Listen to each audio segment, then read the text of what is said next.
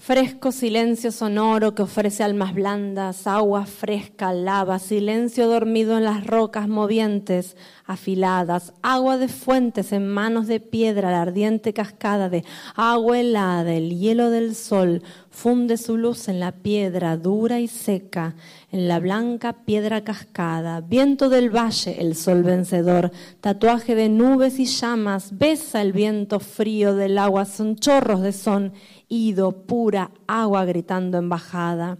La chica que duerme sueños al agua cascada, niños negros en el agua blanca, en el agua blanda, agua rápida, indócil, bajada de un hondo nido de besos.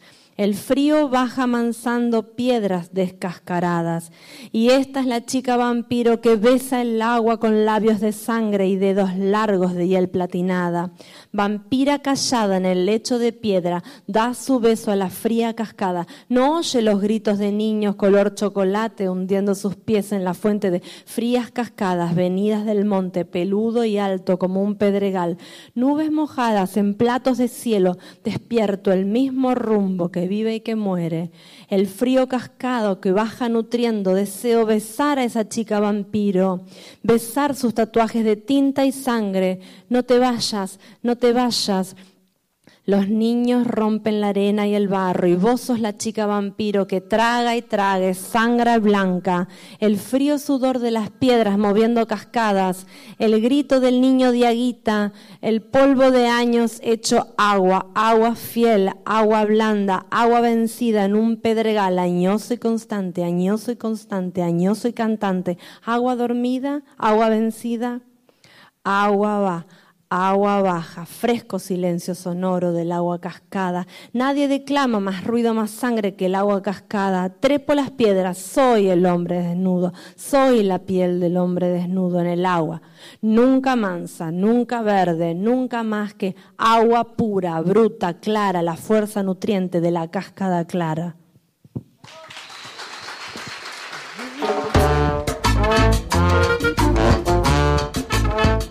Este es el Cursi Club por Radio Exa y Estudio Nuna, aquí en el Caribe Urbano Y tenemos el placer, primero, de haber escuchado este hermoso poema y ahora de tenerla acá en vivo, Néstor, a Gabriela Bejerman. ¿Me estás escuchando del otro lado, Gabriela? ¿Cómo estás? Ahí está Néstor. Néstor justamente acaba de remar mal eh, el audio y te escuché por la mitad, ¿viste? Lo pusiste nervioso a Néstor. Néstor, se pone nervioso, se hace el vivo y después se pone nervioso. ¿Cómo estás, Gabriela? Nos escuchamos bien, ¿no? Bien, yo te escucho perfecto. ¿Vos me escuchás bien? Bien, te escucho muy bien. Estamos hablando con Gabriela Begerman, escritora, poeta, performer, actriz, música, da talleres de escritura, hace de todo, Gabriela. ¿Y ese, ese audio quedó Ah, ¿cómo, ¿cómo te sorprendimos, Gabriela? ¿Hacía mucho que no escuchabas ese poema? ¿O que no, lo leías? no, sí, no sabía que estaba grabado, pero, o sea, que es de una lectura de algún lugar, no Y no, no podemos contar estos secretos. Nosotros tenemos una producción de casi, ¿cuántas personas, Néstor? 65 personas. Eh, aparte, habla Néstor con, con garrapiñada en la boca. Me está hablando, está comiendo garrapiñada. Estamos con Gabriela Bejerman, Néstor. Eh, eh, Me encanta la garrapiñada. Ahí está. Pero no comerla. Mientras hace un programa de radio, no da, come garrapiñada, Gabriela. Podemos escribir un poema al ritmo de, la masticación de la garrapiñada. Sería Sí, sí, sí, sí. Sería una gran performance. unos mordiscos, lupear unos mordiscos. Eh, no, la, anécdota de ese poema, aparte me acuerdo muy bien, no sé de dónde lo sacaste, me intriga mucho, por favor después contame. Sí, te voy a contar, quédate tranquila, Ahora, ahora contá eh, eh, la experiencia del poema. Primero me gustaría saber si te seguís sintiendo identificado porque tiene algunos años este poema y después que me cuentes cuál fue el leitmotiv de, para escribirlo. Bueno, mira, ese poema, la verdad es que me identifico un montón, quizás no, no sé si tanto con porque me acuerdo bien la escena, la escena fue que yo estaba de viaje por el norte, hice una caminata con una guía, sí. éramos un grupo, íbamos caminando, caminando, caminando, unas, un par de horas hasta que llegamos a una cascada que tenía como un gran ojo de agua, y nos, tiramos al agua y estaban esos chicos, y estaba ese hombre como de color chocolate que si no fuera por el poema no me lo acordaría, porque la verdad es que muchas veces siento que yo soy muy una persona que no tiene mucha memoria, entonces realmente mi memoria es lo que los poemas y las, cosas que escribo que me hacen recordar quién fui, no tanto por la anécdota, sino como por la perspectiva, la sensación, no sé, la, sensación del mundo. de la percepción del mundo. Bueno, y esa es la historia de dónde salió. Y yo lo que lo que quise hacer ahí fue un poema todo sin puntuación, como una cascada, ¿no? Y como que el poema fuera como una cascada. Y lo corregí muchas muchas veces, muchas veces porque lo corregía diciéndolo en voz alta, que es algo que dando taller siempre recomiendo muchísimo. Bueno, tenés que leerlo en voz alta y que... Ay, cerró con el viento de una puerta. No hay problema, no hay problema. Hay un viento muy fuerte eh, la, fuerza de los elementos de la naturaleza que atraviesa todo. ¿Cómo se mete? Eh, justamente lo que está diciendo, estamos hablando de un paisaje de agua, ahora se mete el viento, la naturaleza está eh, como nunca hoy. Sí, hoy está como, aparte yo acá al lado tengo un árbol y son todas las enredaderas, el árbol y todo se agita como bailando, bailando violentamente. Eh, bueno, quería hacer un experimento así sonoro y realmente estoy como muy interesada en la, poesía sonora y en la poesía en donde, digamos, no es solo el sonido como algo auditivo que está como grabado, sino algo que realmente surge de un cuerpo que está como exhalando, respirando, cantando, moviéndose en la, en la lectura y que provoca también un movimiento en quien lo escucha, ¿no? Como si fuera que quedas como tumbando, que sentís como ese ese hormigueo de algo que se, que se mueve, ¿no? Me gusta la, la poesía como, como una experiencia, como una experiencia física. Siempre me gustó eso, tal vez porque no entiendo casi nada, entonces quiero que todo sea una experiencia física. Viste, como yo leo poesía y no, no me preocupo mucho por entender, o sea, sí, tengo que hacer un esfuerzo y más si voy a dar un poema en alguna clase o algo así, hago un gran trabajo, porque en realidad lo que más me gusta es como que el poema me lleve, como si fuera alguien que te saca a bailar y te lleva de pronto estás bailando y ni te das cuenta cómo, ¿no? ¿Viste cuando te sacan a bailar tango alguien que sabe que te lleva? Bueno, algo así. Y recién estabas hablando de que, lo, porque lo leíste, recién te escuchamos en ese evento de Rosario, en ese ah. evento de Rosario, que, que lo leíste así como decís, que como si fuera en, forma de cascada, con las palabras que te iban llevando, las palabras era como que iban cayendo y se chocaban en, un momento como si fuera verdaderamente eh, una cascada. ¿Eso lo escribiste ya como para para decirlo? Porque si hay una discusión, un debate, ¿verdad? Una discusión que tenemos con, con, todas las, las poetas y los poetas que pasan por este programa de radio, es ese tema de hacer un poema para decir o hacer un poema eh, para que alguien lo lea, que, es diferente. A veces se trabaja muy diferente el tema de la, de la performance de un poema leído en, vivo, recitado, y algo que se va a leer en, un libro. Sí, bueno, es interesante la pregunta. La verdad es que el poema tiene que... Yo si, si le digo a alguien que lea el poema no lo va a leer así. Yo me lo imagino así, yo me lo imagino que suena así y, y, bueno, no sé, como una cosa medio soberbia de cómo debe ser, quizá alguien lo puede leer de una manera que a mí me guste más, aunque como soy medio cabezadura, no sé, realmente sentiría como, uy, acá no lo leyó como yo espero, uy, acá no... Pero bueno, eh, también el poema tiene que resistir una lectura silenciosa y tiene que resistir la lectura ajena. Siempre hay pautas de la del ritmo y de la entonación, el corte del verso, en la puntuación, pero cualquier persona que lo lea le va a sumar como su propia interpretación rítmica, digamos, ¿no? Eh, bueno, digamos, en la poesía más, más clásica, con la métrica y con la rima, es como que, bueno, digamos, eh, está más pautado, está más dado por esa estructura musical propia del, como del formato, ¿no? Sí. En cambio, en estos poemas, bueno, los poemas más actuales, eh, es como, hay que, hay que reinterpretarlo, hay que reinventarlo mucha de la poesía norteamericana, por ejemplo, si nosotros eh, vemos, eh, ellos este, hacen mucho encabalgamiento, ¿no? Ellos empieza el verso, no es como la estructura oracional que se apoya en la sintaxis, sino que está siempre como un poco desfasada de corrida y como, digamos, la respiración está como más dificultada, dificultada, no sé, como más como eh, más tramposamente dispuesta, como que no podés parar mucho no hay mucha tregua de respirar. Eh, yo, por ejemplo, dando taller, siempre, yo di mucho tiempo taller para chicos, ¿no? Hay gente que por ahí no venía mucho de escribir, eh, y entonces este, siempre decía, no pongan coma al final del verso, ponían coma, coma, como todos los versos terminan con coma. No, ya el corte del verso es una coma, y de hecho lo que hacen este tipo de, poetas, ¿no? Como esta, esta que cuando leemos a los poetas norteamericanos en general, de las poetas, que hacen como coma, sigue, y ahí cortan el verso, ¿no? Como que se deja Y acá hay algunas personas que también lo han tomado, por ejemplo, eh, ahora pensaría en Marina Mariage, en Noé Vera, que también hacen este desfasaje, o bueno, la ausencia de puntuación estratégica, ¿no? De pronto, a veces sí porque es necesario, pero esta cosa como de, hacerte que te encuentres con tu respiración y que te encuentres con que tenés que respirarlo y tenés que interpretarlo.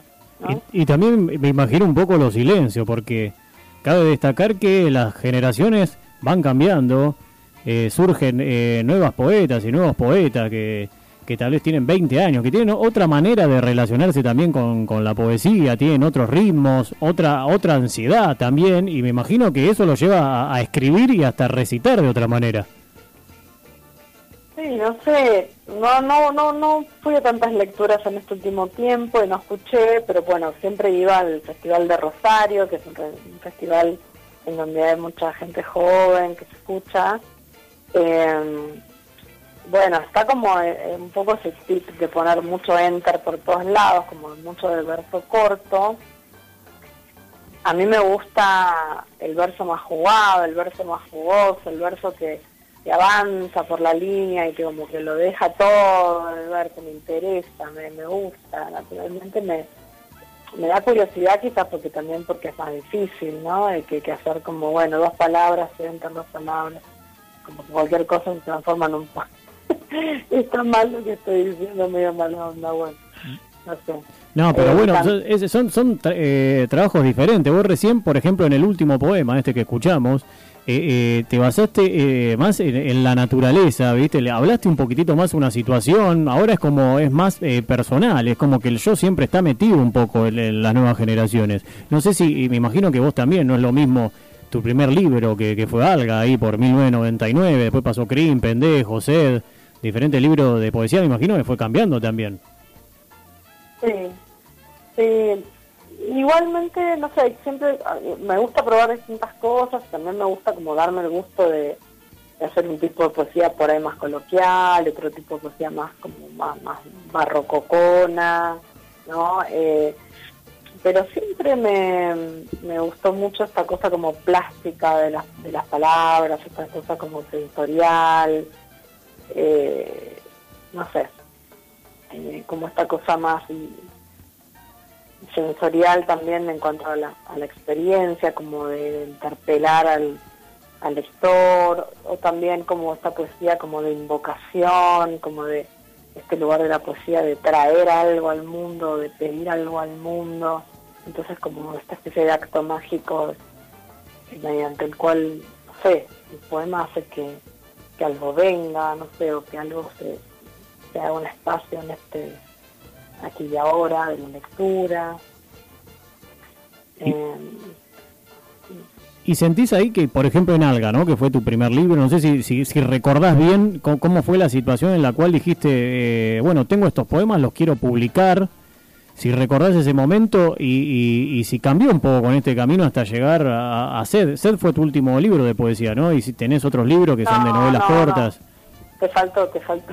Faltaron un par. Acá la producción. Échenlo, Néstor, a la producción que no me pasó los otros libros de, de Mira, en realidad Sed es un, es un libro que salió en la editorial Cencerro, que es de José Fraguas pero después yo como lo, lo, transformé y lo amplié y, salió como Ubre en 2012 en Editorial Box. Y después de Ubre salió Querida, un par de años después en Loisa Cartonera y después en Caleta Olivia. Y ahora de hecho está eh, reeditado y tiene una etapa nueva que todavía no vi. Después de eso salió Aurelia.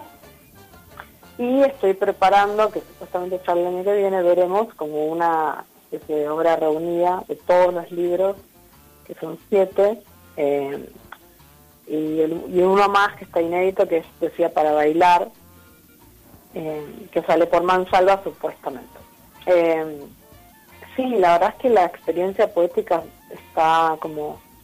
es como si fuera el núcleo de la vida escribir poesía, ¿no? Como para mí es como bueno, todo va cambiando, qué sé yo, pasó una etapa, pasó otra etapa, pero siempre hay algo como que se mantiene encendido como un fueguito que está bajito ahí, y de pronto escribís un poema, ese fuego se enciende, lo seguís como guardando, atesorando, parece que se apagó, pero después por suerte viene ese otro momento en que, no sé, logras conectarte tanto con eso que otra vez parís un poema. Eso es no como una especie de, cadena, de collar, no sé, de cuentas que se van juntando.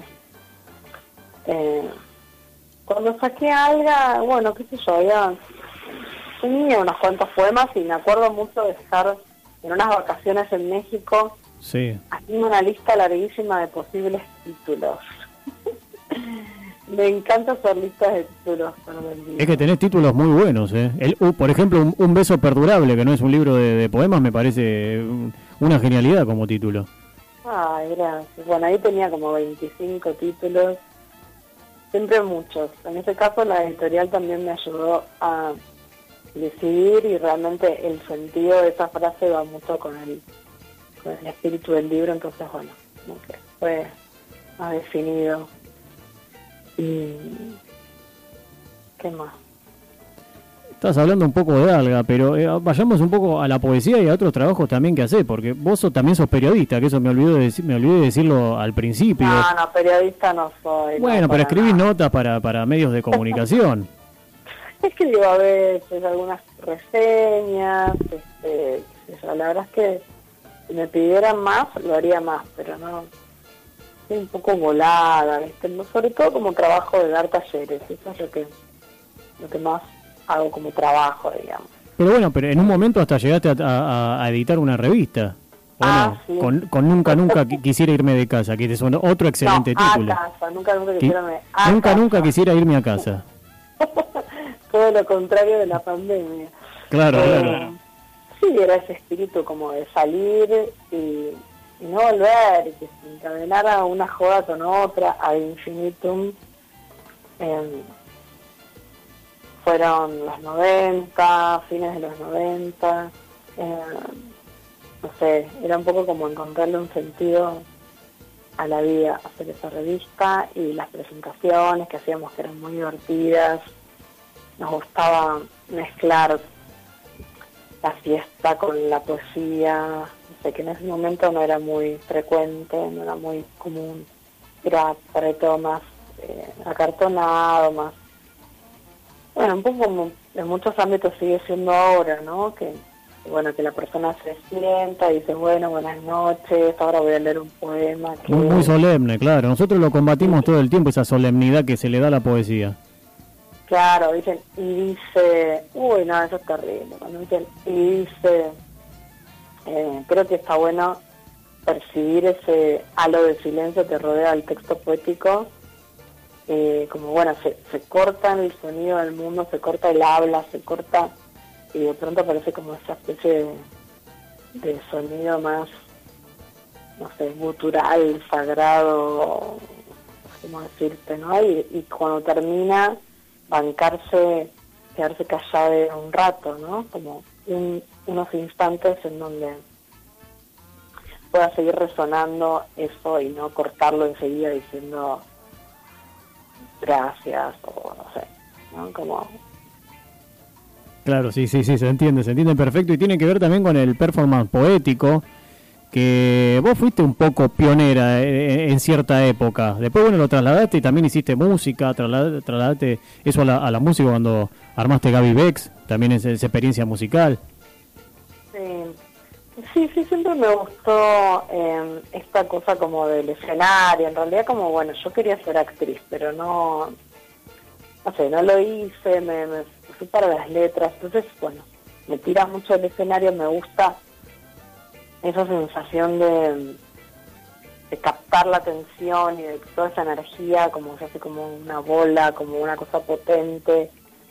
Y bueno, y cuando, digamos, en la, en la performance es eso, ¿no? Como que a través de vos como un canal ocurre la poesía con la otra persona que está como esperando, como está ahí presente, ¿no? Presente, escuchando, atenta, dejándose llevar, ¿no? Cuando logramos de poner las armas de la resistencia como un a esto que va a hacer, a ver si me parece bien, a ver qué cara ponerle al lado. Este, el otro fin de semana estuve en el Festival de Poesía de Bahía Blanca. Sí. Y fue genial porque la gente estaba entusiasmadísima. se hacía una lectura adentro de una casa de la cultura o algo así. Y este lugar tenía atrás un jardín gigante con unos árboles antiquísimos, con un cielo, con un... bueno. Entonces yo, cuando terminaba la lectura, le dije a la chica, mira, no me presentes, por favor. Yo voy a irrumpir y voy a arrastrar a toda la gente hacia el jardín y voy a ir haciendo paradas para recitar poesía.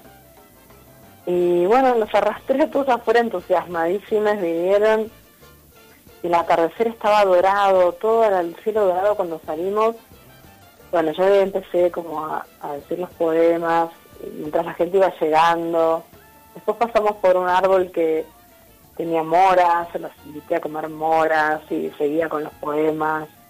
Eh, bueno, y al final terminaron como haciendo como, marcando el ritmo con, rascando los dedos, y les pedí que bailaran y que, repitieran algunos versos, o sea que se hizo como una especie de, performance colectiva en donde la gente estaba muy entregada y muy eh, como sin, sin esa, ese resguardo de voy a ver qué hay que hacer, qué, está bien, si está claro, mal. Claro, bueno. Hermoso lo que pasó, es, como que la poesía está viva en, una situación así. Sí, fue muy hermoso, fue muy, muy mágico, creo que nunca me había pasado algo así. Y parecía como, no sé bien qué decirte, pero eran como 60 personas en un jardín inmenso, entre los árboles, eh, como muy receptivos, ¿viste? No, no pasa casi nunca eso. Fue como una, una cosa muy mágica, por eso aprovecho para contarla acá en este programa de radio, porque es como que sigo muy agradecida.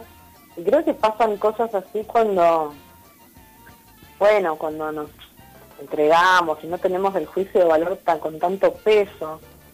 Por un lado, cuando vamos a escuchar a alguien que lee poesía, ¿no? Y por otro también cuando escribimos, ¿no? Que yo que doy talleres, ¿no? Como, bueno, de poner armas de juicio de valor que, bueno, nos castigan tanto y no nos permiten que ocurra algo inesperado, que, nos adentremos en un sendero y que algo nos sorprenda y que algo ocurra, ¿no? Como no solamente un plan, que tenga una estrategia y la realizo, ¿no? Porque si no, no, eso no sería poesía, ¿no? Por más plan que tenga, bueno, hay como un dejarse llevar y un avanzar que, que trae esa cosa auténtica que está más guardada, escondida, y que necesita un despliegue con cierto impulso y con cierto como confiar y avanzar a tientas para que ocurra, ¿no? Recién estabas hablando de los talleres, que era una actividad que es la que más destacás, ¿no? La que haces eh, continuamente. Y eso también me lleva al último libro, al, libro de escribir que sacaste. Y, una, y a una frase que me imagino que esta, esta vez la debes recordar, que es queremos escribir para escaparnos de la cárcel del mundo y nombrarla como se nos cante. ¿Cómo unís esas tres cosas? El taller que das, el libro, este último libro, que se llama El libro de escribir, y esta frase. Bueno, mira, son, son muchos, muchos años de dar talleres, como que yo encontré, no sé cómo decirte, una una misión en la vida o un gusto en la vida o un trabajo. Eh, hace muchos años, hace 20 años que, doy talleres y lo que me gusta mucho es como darle darles empujoncito a la gente que, que, viene a buscar eso a un taller, ¿no? Porque si no, lo haces solo. Pero un taller es como que decís, ay, dale, dame un empujoncito que no me animo. Bueno, ¡pum! dale, ya está, te tiraste la pileta. Ahora nada, baila, hacelo. Em, bueno, em, el libro de escribir es un libro de consignas que fui dando en talleres, pero también como consignas que se me ocurrían especialmente para el libro. El año pasado di muchos talleres porque la pandemia trajo trajo este deseo de escribir, trajo la posibilidad de como de una introspección, ¿no? Eh, y pienso así a la, escritura, ¿no? Como una especie de, herramienta de, de libertad, del ejercicio de la creación. Eh, con tantos años de dar taller, mucha gente quiere escribir, ¿no? Mucha gente, mucha, mucha gente que encuentra en la palabra, sé, como un lugar que a la vez tiene como un peso porque, bueno, el lenguaje, ¿no? El lenguaje, la, la idea de los escritores. Entonces, bueno, lo que, lo que yo tengo para dar en mi taller, en mis talleres, es, bueno, como otorgarles ese autodon eh, lanzate y hacelo, en vez de levántate y anda, como lanzate y hacelo, ¿no? Algo así. Mucha gente que, que necesita expresarse y que también eh, necesita el tiempo de, de, estar sola como para sentarse a escribir, porque si hay algo que tiene el acto de escribir es, es la soledad también. Sí, es como lo contrario de una red, de las redes sociales que te chupan, te chupan. Todos estamos ahí como atrapados en esa vorágine en donde, ¿no? Como el esteroleo, el como esas cosas de la insatisfacción, ¿no? Porque ¿a dónde vas? ¿A dónde vas a llegar? No te termina nunca, es como... Es, tremendo, ¿no? Como nos... nos, ¿Cuánto necesitamos de, parar un poco y como quedarnos quietos? O bailando, no sé, pero... ¿no? Como en esta sensación más interna, es verdad que la, que la escritura nos lleva como a como a otro tipo de tiempo y de autopercepción y de y de disfrute también, ¿no? Como sí, un, plano mucho más verdadero.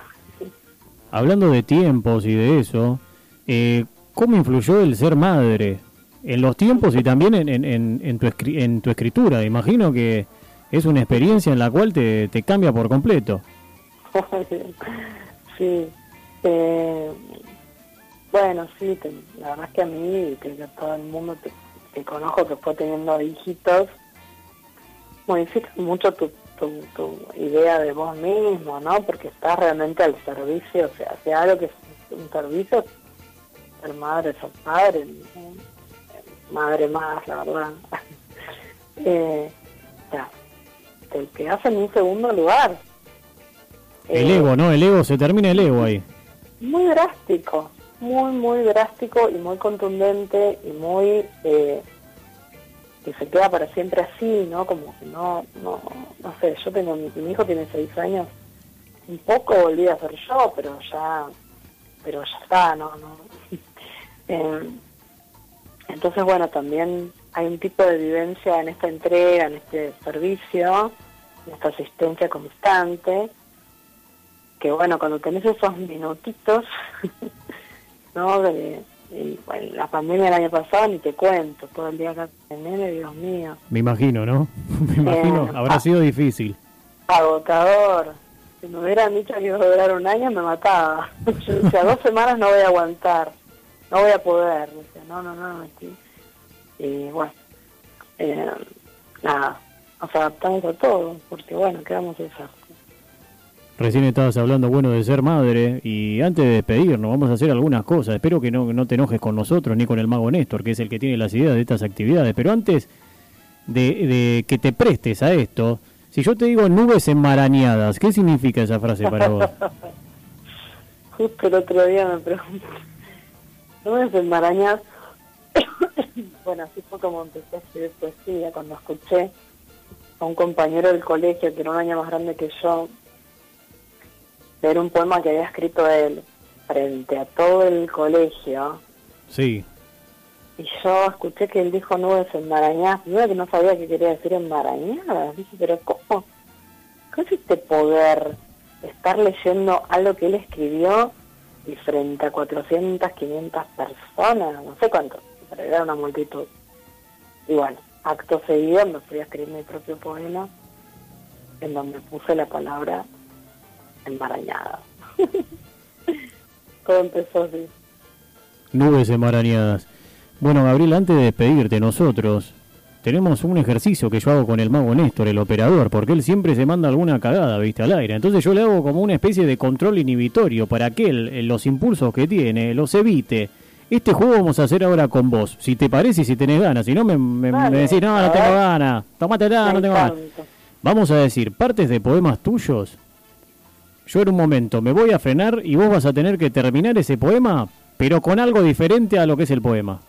Sí, sí, porque aparte tampoco me lo voy a acordar. No, tampoco te vas a capaz que no te lo acordás y, decís algo eh, totalmente diferente a, lo que pensabas en ese momento que escribiste el poema. ¿Te parece? Me, encanta, me encanta. Está eh, eh, lo puedes, lo puedes implementar en tus talleres si querés. Me encantó la consigna. Vamos con el primero, Gabriela. Las jóvenes poetas con brillos de color delineadas, drogadictas, perfumadas, ataviadas de clamor, creen que... Creen que saben lo que es el amor. Bueno, pero ahí, perdiste, Gabriela, porque dijiste lo mismo que el poema. no, entendió la consigna, señorita. No entendió, no entendió. Sí, lo entendí, pero... eh, creen, creen que, que yo creo, ellas creen que no sabemos nada de nada de nada del amor. Se enmarañó, dice acá. Se, enmarañó, dijo el, el, mago Néstor. Bueno, vamos, vamos, eh, pasa que la agarramos fría, Néstor. Ahora vamos a, ahora se va a ir soltando, Gabriela. Vamos con otro, Gabriela, ¿eh? Dale, me encanta. Vuelca fronda ríos tropicales en nuestras manos despiertas por la piel apetente. Púrpura palabra para que me estés besando mientras mientras volamos alto en el néctar violeta 2 y yo. Me encantó, un aplauso, Néstor, me encantó, esta vez me encantó la respuesta de Gabriela. Vamos con la última. Ama la que sabe de baba propia y ajena. Saca fotos del debut de caca a dorados pasos. Fidelidad de hierba al piso en que se planta para ser Mamá baba, baba mamá, ama la mamá. Muy bueno, era tan verde y mojarse más. Más es el agua manantial de cada día. Oremos. Del poema Oremos de Gabriela, que te agradecemos infinitamente esta charla en este martes un poco lluvioso. Y antes de despedirte eh, por completo y de que escuchemos un tema de tu proyecto musical que fue Gaby Bex, o que tal vez sigue siendo, no lo sé, es ¿Por qué lo invisible? Esta consigna que la radio escucha y los radio escucha eh, nos mandan audio y lo pasamos al final del programa. Eh, la consigna del día de hoy es ¿por qué lo invisible? Lo puedes tomar por el lado que quieras. Es una consigna para volar y si querés un poco de tiempo yo me pongo a hablar con el mago Néstor, que en verdad no quiero hablar mucho porque ya no lo soporto. Imagínate que ya estamos a fin de año, venimos haciendo el programa de, febrero. Pero si necesitas un tiempo yo me pongo a charlar con él. La consigna es ¿por qué lo invisible? ¿Y que tengo que contestar, hacer una respuesta? Lo que se te ocurra. Yo me, vamos a hablar con el mago Néstor, así eh, Gabriela eh, Begerman puede pensar en por qué lo invisible. Ahí está. quiero pensar, quiero responderte ahora yo mismo. ¿Por qué lo imposible, Gabriela? Lo invisible. ¿Por qué lo invisible? ¿Por qué no está? ¿Por qué no se ve? ¿Por qué no tocar lo que tocas cuando ves un cielo transparente, un, un, un afronda una fronda verde contenta con ramas que caen y dicen soy transparente. Me encantó, un aplauso para Gabriela Germán, muchas gracias. La verdad que un placer esta charla que tuvimos este martes a la noche aquí en el Cursi Club por Radio Exa de Estudio en una. Gracias y nos vamos escuchando Palpito Papito de Gaby Bex, de Gabriela Begerman. Gracias, gracias. Un abrazo gigante.